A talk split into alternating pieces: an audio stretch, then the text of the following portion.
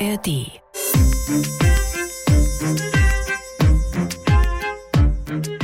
Deutschland war von den ersten Tagen vom Putsch stark beteiligt. Stark. Also der Geheimdienst von Deutschland damals, ich glaube, das ist die Angst. Viele, viele Informationen, die Deutschland nicht gern in die Öffentlichkeit hätte.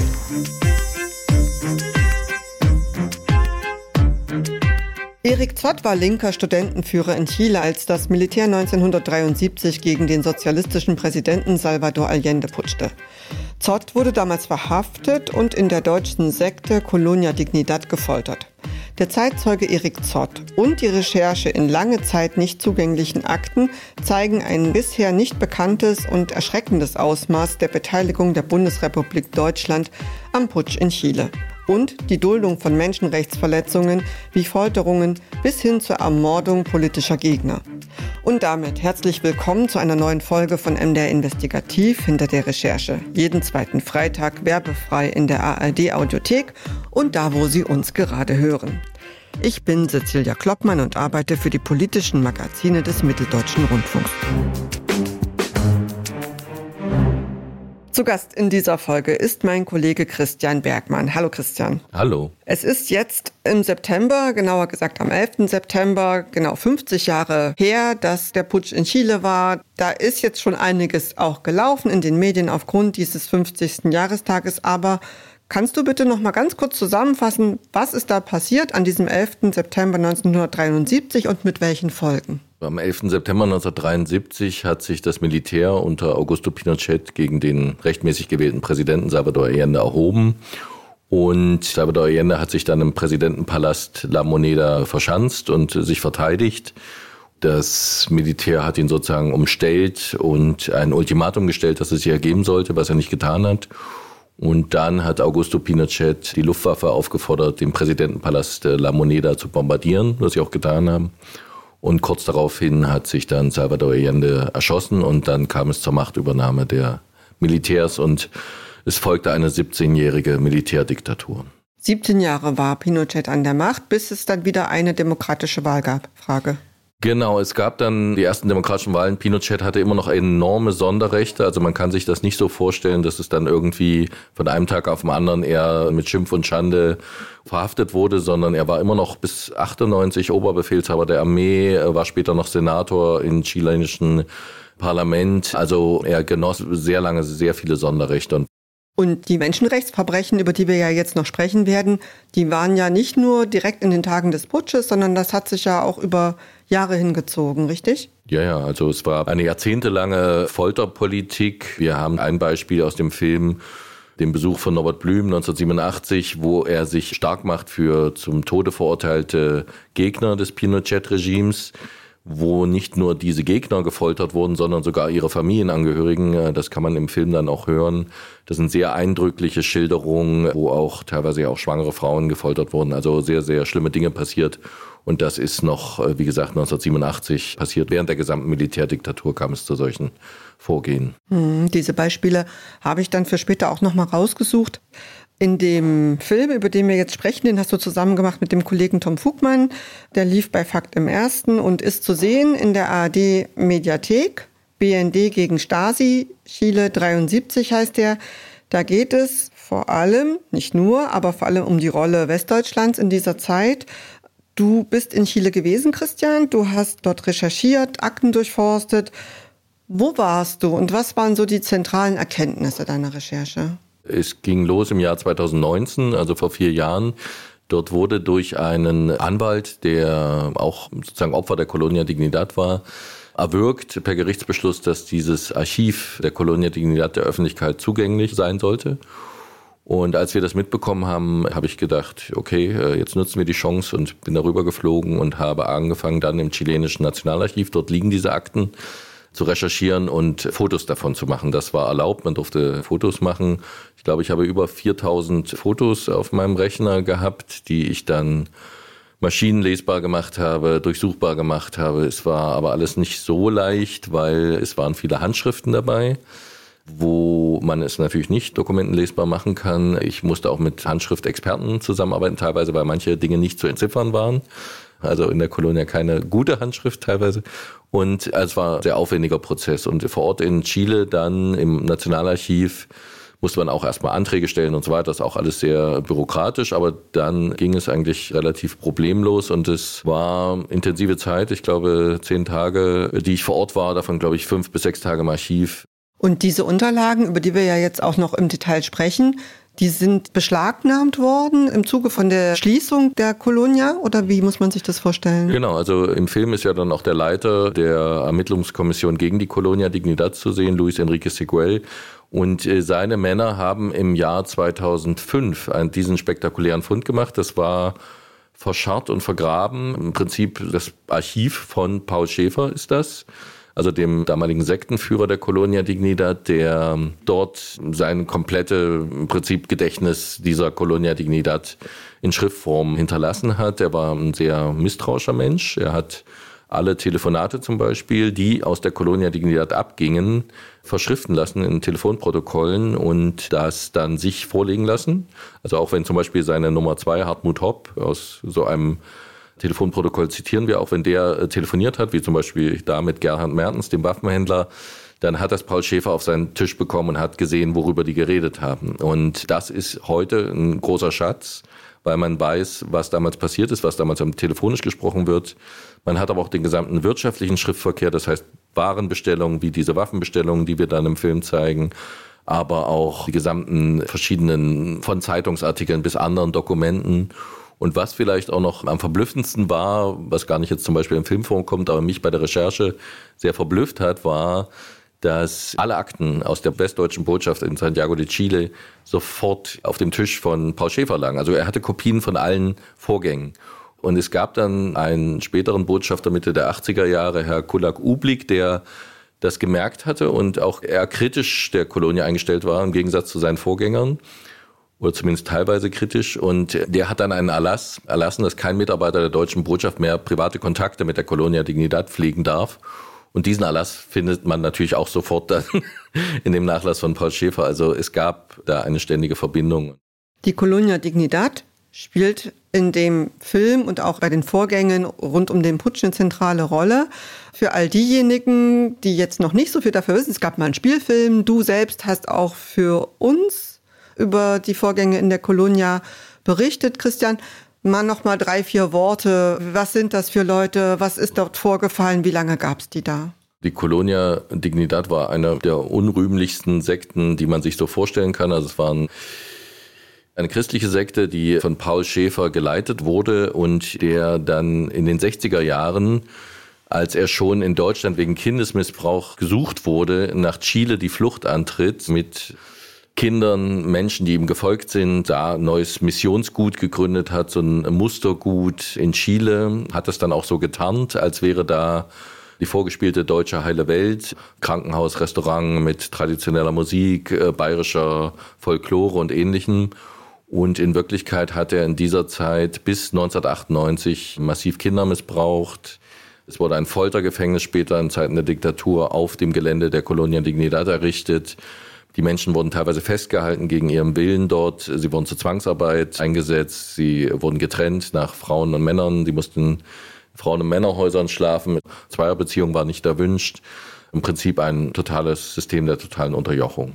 Und das sollte man wahrscheinlich jetzt immer im Kopf behalten, wenn wir darüber sprechen, mit wem Vertreter der Bundesrepublik Deutschland, Diplomaten der Bundesnachrichtendienst zusammengearbeitet haben. Wir fangen mal an mit dem Thema Waffenlieferungen. Da hast du Unterlagen gefunden. Welche Rolle hat die Colonia Dignidad bei diesen Waffenlieferungen gespielt? Welche Waffen sind geliefert worden, in welchem Umfang und von wann bis wann? Kann man das sagen? Das war somit der interessanteste Fund und auch der wichtigste. Es geht ja wirklich los. Im September 1970 wurde ja Salvador Allende gewählt. Und äh, bereits im Oktober 1970, also einen Monat danach, findet sich diese Waffenbestellung. Also sofort danach. Sofort danach auch der Schriftverkehr, was man beabsichtigt mit diesen Bestellungen, dass man von einem Staatsstreich ausgeht, dass schon damals in konservativen Kreisen in Chile und die Kolonos waren alle sehr konservativ, man davon ausgeht, dass man diesen sozialistischen Präsidenten sofort loswerden musste. Und das war allen klar. Es wird aus diesen Begleitschreiben, die von 1970 auch verfasst sind, geht klar hervor, dass es auch Absprachen gab mit den lokalen konservativen Kräften und Unterstützern Pinochets oder des Militärs damals noch, die sich gleich gegen Allende gewendet haben. Man wollte sozusagen sich auch an einer Vorbereitung des Staatsstreichs beteiligen.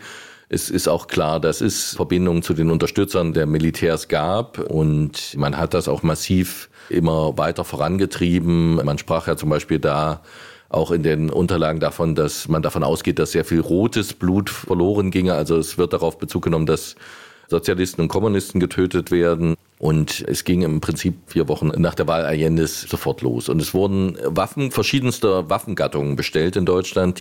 Es geht los bei einfachen Handfeuerwaffen, die berühmte Walter-Pistole, äh, die ja relativ berühmt ist, aber auch ähm, Luger-Pistolen, Handfeuerwaffen anderer Art, verschiedenste Munitionsarten, halbautomatische Gewehre, vollautomatische Gewehre und äh, verschiedene schwere Waffen. Bei einigen Bestellungen muss man dazu sagen, dass es bei schweren Waffen vor allem auch dann mit Codewörtern gearbeitet wurde. Es gab ein ausgeklügeltes Codesystem, es wurde nicht immer mit Klarnamen operiert und uns hat es dann am Ende sehr überrascht, dass zum Beispiel die klassischen Schusswaffen nicht mal unter Codenamen oder Verheimlichungen bestellt wurden, sondern ganz offiziell dann in Bestelllisten nach Deutschland aufgetaucht sind. Das war sehr überraschend. Im Film kann man eine Bestellung sehen, ich glaube 126.000 D-Mark und das war ja nur eine Bestellung.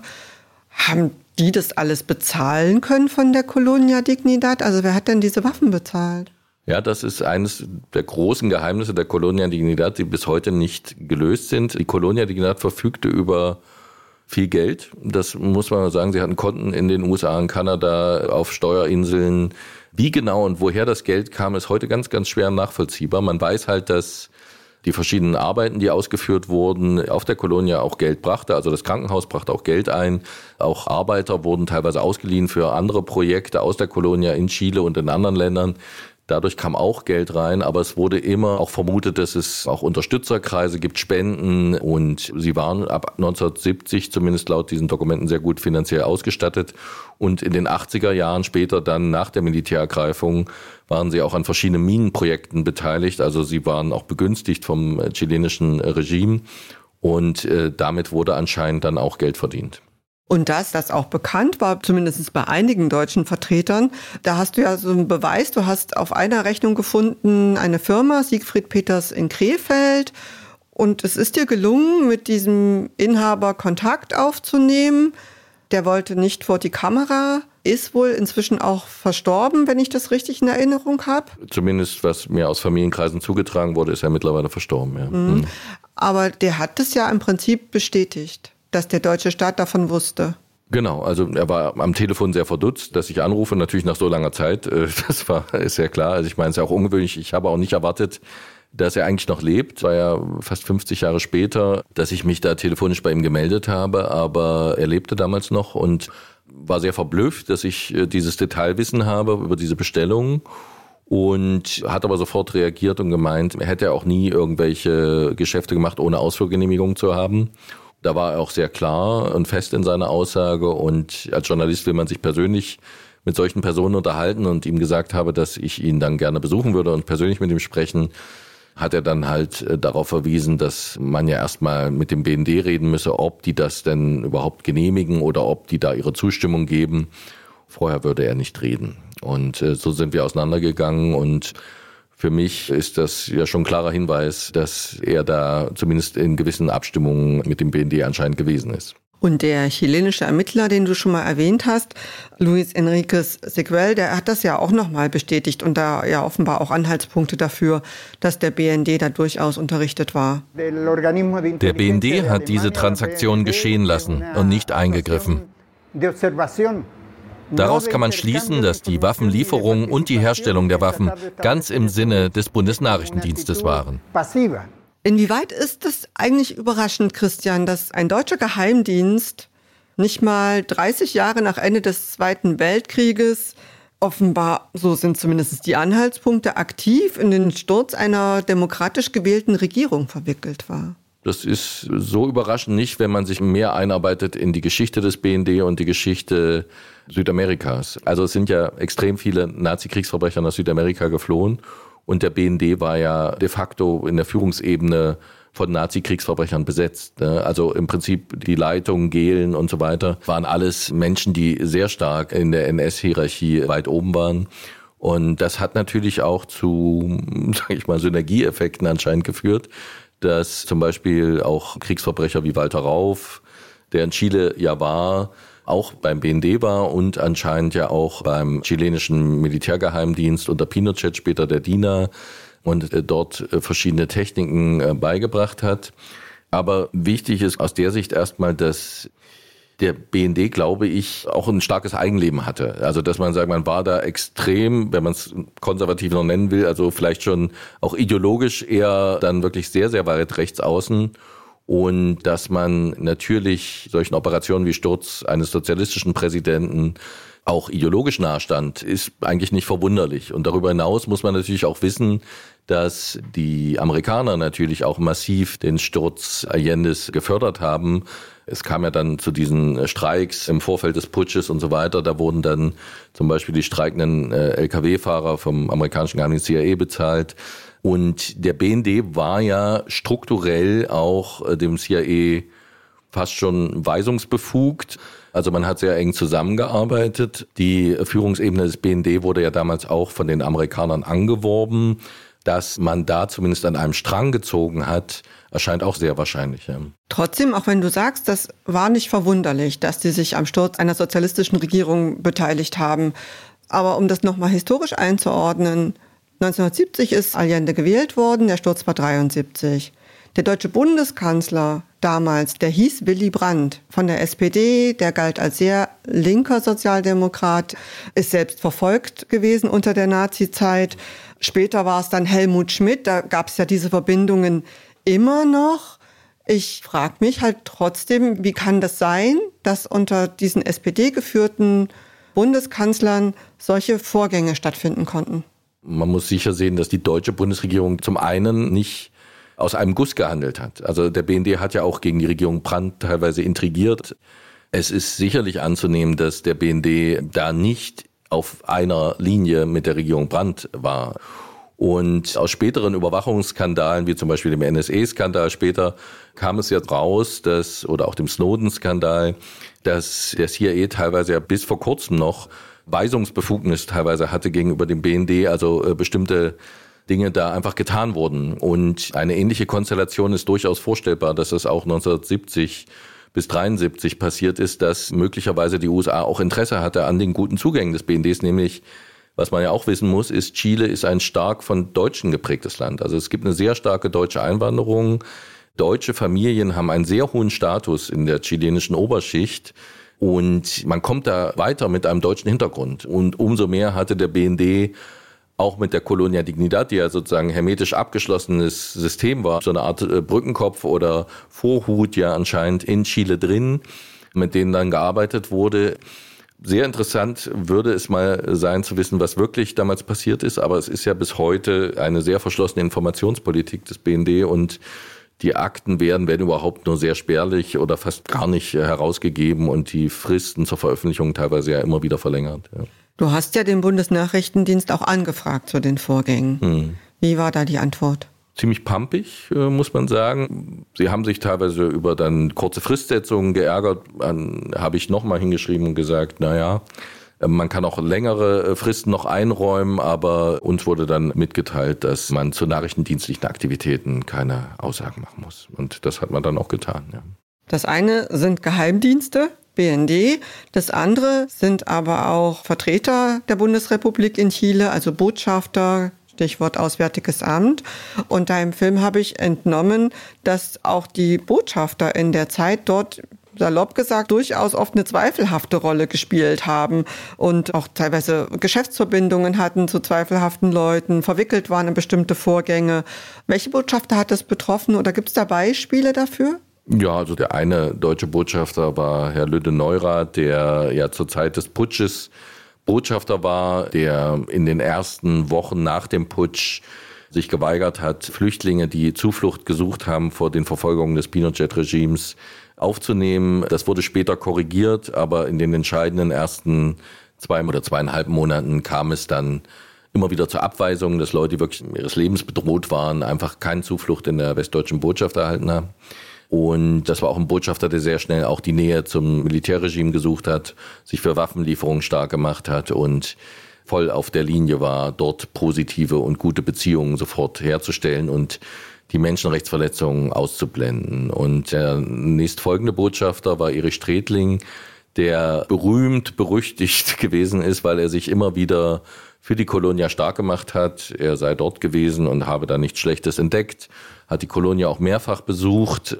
Und wie dann später aus unseren Aktenrecherchen hervorgeht, war er dann später als Pensionär nach Chile zurückgekehrt und in Minenprojekte der Colonia involviert und stand auch im engsten Austausch mit Gerhard Mertens, dem Waffenhändler, der auch über die Colonia Dignidad operierte und da ist auch in den Dokumenten darüber zu lesen, dass sie alle im selben Flugzeug mit dann dem aktuellen Botschafter geflogen sind, um ihn da nochmal ins Gewissen zu reden bei bestimmten Sachen. Also das hat mich auch sehr irritiert, weil man ja eigentlich einen klaren Interessenkonflikt hier hat.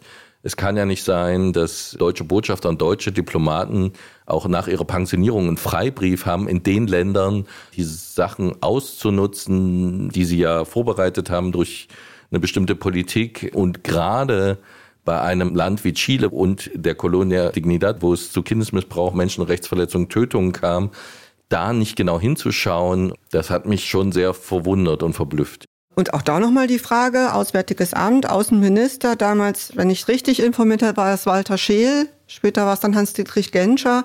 Ist es denn vorstellbar, dass all das passieren konnte, ohne dass die davon Kenntnis hatten? Naja, Hans-Dietrich Genscher hat sich später dann auch Mitte der 80er Jahre schon dem Thema Menschenrechtsverletzungen der Kolonia Dignidad angenommen. Aber es ist sicherlich denkbar, weil natürlich ein Botschafter auch dann schon der alleinige Vertreter erstmal ist in dem Land und auch relativ hohe Einflusssphären und Macht besitzt.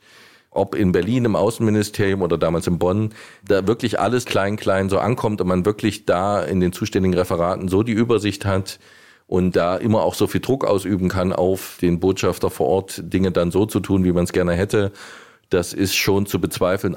Also es gab ja dann 1977 eine Pressekonferenz von Amnesty International, die ganz klar darauf hingewiesen haben, dass in der Colonia Dignidades zu Menschenrechtsverbrechen kommt. Zu dieser Zeit war ja Erich Stredling westdeutscher Botschafter in Chile und hat dann auch mehrfach die Colonia Dignidad besucht und hat sich dann immer hingestellt und gesagt, da passiere nichts, das sind alles ehrenwerte Personen, da musste man sich jetzt keine Sorgen machen, da kommt es zu keinen Menschenrechtsverletzungen. Wie sich später natürlich herausgestellt hat, oder eigentlich schon damals ja, auf den Informationen von Amnesty International war es natürlich genau das Gegenteil der Fall. Und das ist natürlich aus heutiger Sicht besonders frappierend. Ja. Außerdem muss man auch sagen, das Auswärtige Amt ist an sich natürlich auch sehr konservativ strukturiert. Da kommt es auch dann nicht immer nur auf den Außenminister an, sondern auch auf die langgewachsenen Strukturen. Und dass es dann Sympathien gibt für so eine Sekte, wenn man auf den ersten Blick denkt, das ist jetzt so eine deutschtümelnde, bayerisch-traditionelle Sekte. Und die haben ja auch immer Essenskörbe zum Beispiel an die Botschaftsmitarbeiter geschickt. Also man war sozusagen gut eingelullt von denen und äh, dass man dann vielleicht nicht den ganz kritischen Blick hat, wenn man ja alles so angenehm und positiv für sich empfindet, ist sicherlich auch ein Fakt. Und dass es da Folterung gegeben hat in der Colonia Dignidad, da gab es ja damals schon Zeitzeugen und auch ihr habt noch mal einen Zeitzeugen getroffen, den Mann, den wir eingangs gehört haben, Erik Zott, chilenischer linker Studentenführer, ist verhaftet worden, ist dort gefoltert worden. Die Verhör mit Folterung waren total gut geplant. Die haben sich alle Zeit genommen. Es gab Strom, ganzer Körper, empfindliche Teile wie die Genitalien oder die Zähne und das war ziemlich schlimm. Und außerdem eine Zeugin, die 1987 im deutschen Fernsehen berichtet, was ihr passiert ist. Mich haben sie mit verbundenen Augen in den Kerker geworfen. Ich war schwanger.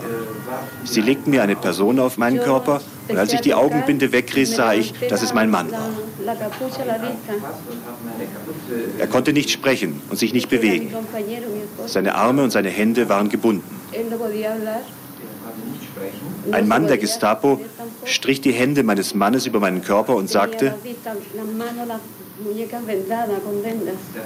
wenn ich nicht kooperieren würde, dann könne ich und das Baby nicht mehr lebend aus dem Gefängnis kommen.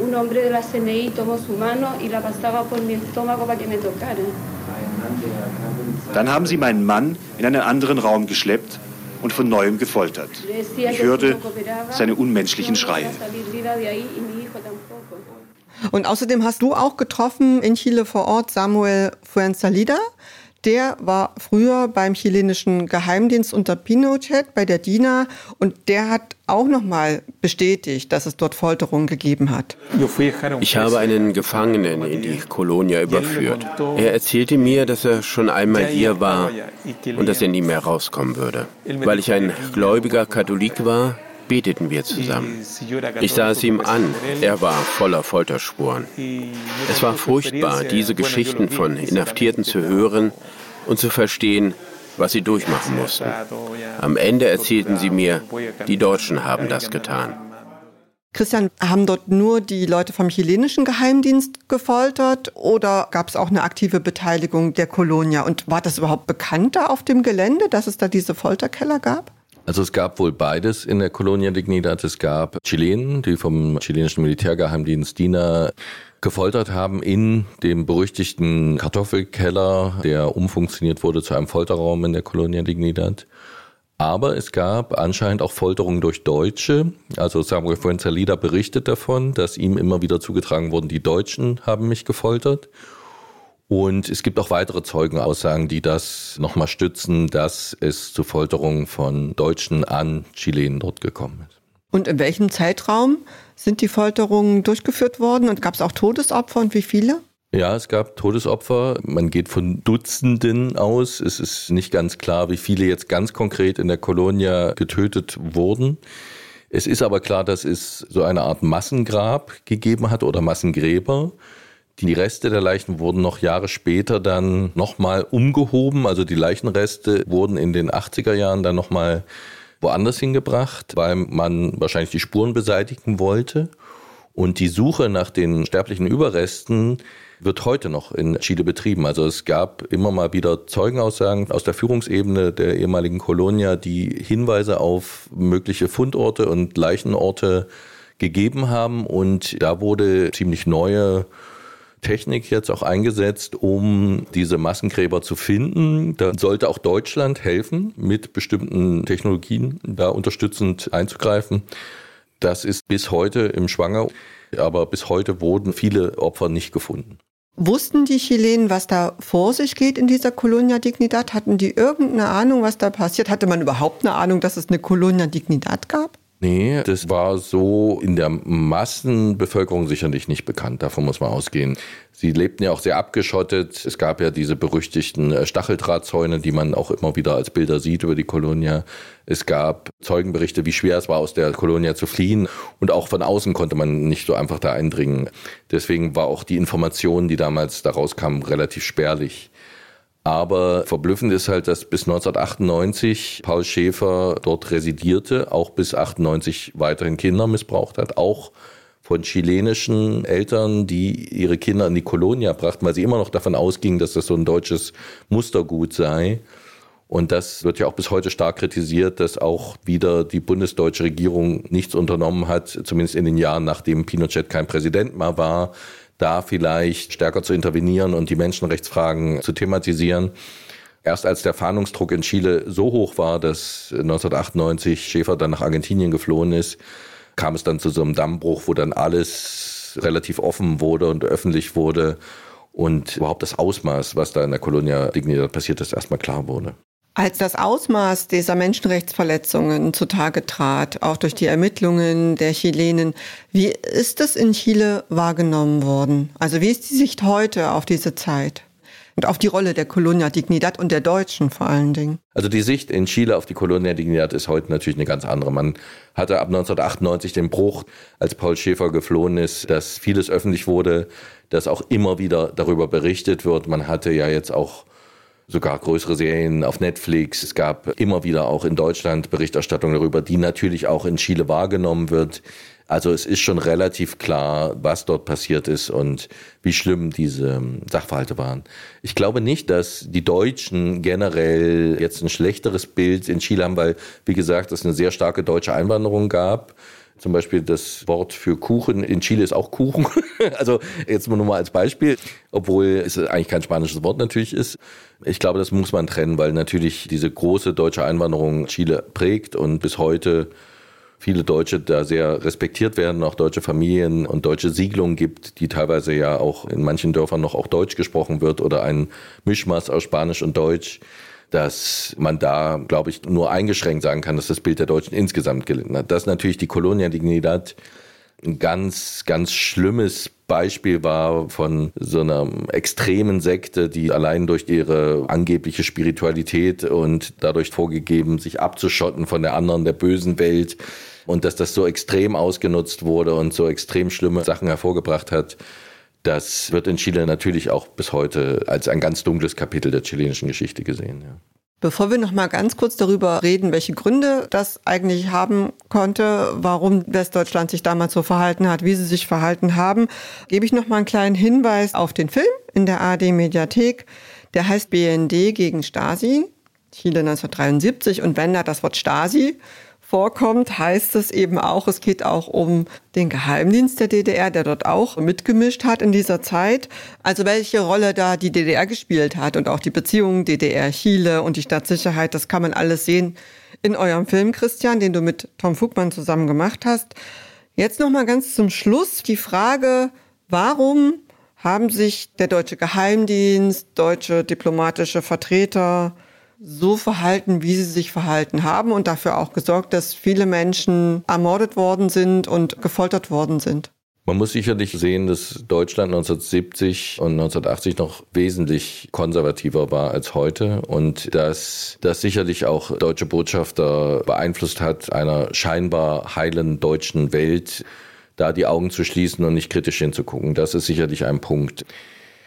Über die Beweggründe des Bundesnachrichtendienstes ist es immer schwer, genau in Detail zu gehen, weil natürlich fast alles verschlossen ist von den eigentlichen Originalakten und man bis heute nicht weiß, was eigentlich den BND bewogen hat, da so eng mit so einer verbrecherischen Sekte zu kooperieren. Und das ist sicherlich bis heute für mich und für viele, die zu dem Thema recherchieren, einfach komplett unverständlich, dass Deutschland da keine konkrete Aufarbeitung macht und es auch nicht den Anschein hat, als würde das gewollt sein, sondern man will es aussitzen, man will Jahrzehnte weiter vergehen lassen, bis vielleicht irgendwann wirklich kritische Akten geöffnet werden und hofft dann, dass vielleicht nach 70, 80, 90 Jahren irgendwann das Interesse nicht mehr so ist oder keiner mehr lebt, der irgendwie in dem Sachverhalt noch irgendwie beteiligt war.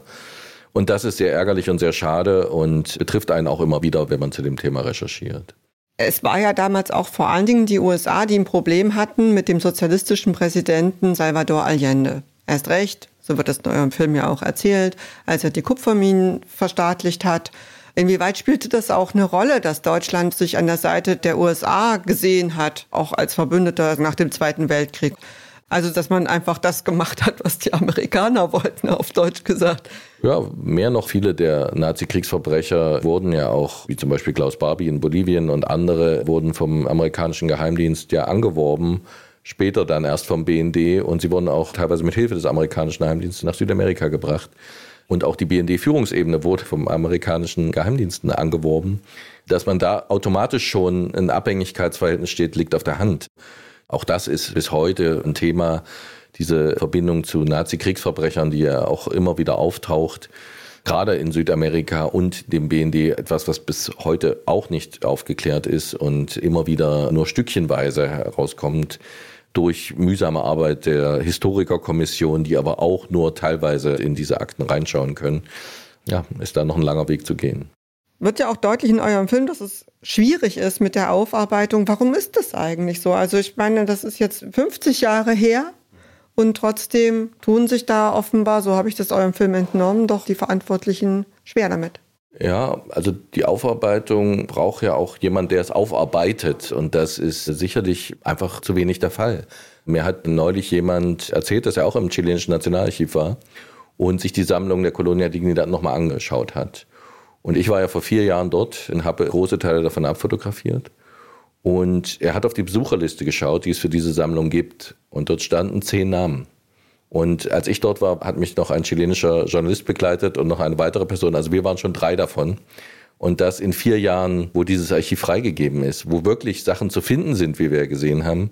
Und es anscheinend wenige Leute gibt, die wirklich da reinschauen und mit diesem Archiv arbeiten. Und das ist, glaube ich, auch ein Problem, dass natürlich das finanziert werden muss, dass Historiker das aufarbeiten, dass man sagen muss, okay, das hat für uns Priorität. Und deswegen ist auch diese Diskussion um eine Gedenkstätte jetzt nicht nur eine Diskussion um eine Gedenkstätte, sondern es soll ja auch ein Aufarbeitungszentrum werden. Das heißt, es sollen sich Historiker dann mit Originalmaterialien beschäftigen und das soll finanziert werden, auch vom deutschen Staat. Dass man das vielleicht auch manchmal gar nicht so will von gewissen Kreisen, liegt vielleicht ja auch auf der Hand. Also man fragt sich ja immer, warum das nicht geschieht und wenn sich mehr Leute einfach diese Sammlung der Colonia Dignidad im chilenischen Nationalarchiv anschauen würden und wirklich damit historisch arbeiten würden, denke ich, könnte auch mehr passieren.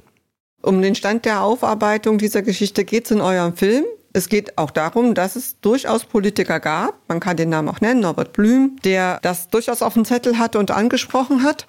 All das ist zu sehen in eurem Film, den ich an dieser Stelle nochmal empfehle und ich danke dir sehr, Christa. Ja, vielen Dank für das Gespräch.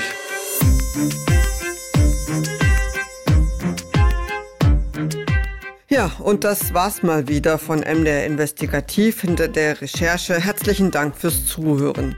Immer freitags, alle zwei Wochen, erscheint eine neue Podcast-Folge in der ARD Audiothek und da, wo Sie uns gerade hören. Um die neue Folge nicht zu verpassen, ist es am besten, wenn Sie uns abonnieren. Wir freuen uns auch immer über Feedback und Bewertungen. Weiterführende Links, Informationen und auch Kontaktmöglichkeiten für Feedback zum Beispiel gibt es auch immer in unseren Shownotes. Zu jeder Folge gibt es auch immer ein Transkript, auch dort ist nochmal alles verlinkt.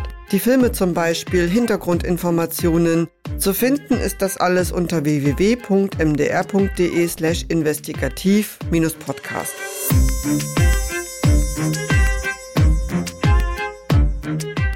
Am Ende noch einen Podcast-Tipp, nämlich eine Neuerscheinung bei MDR aktuell. Im Podcast Hormongesteuert spricht meine Kollegin Katrin Simonsen alle zwei Wochen montags mit der Frauenärztin und Hormonspezialistin Dr. Katrin Schaudig über das Thema Wechseljahre.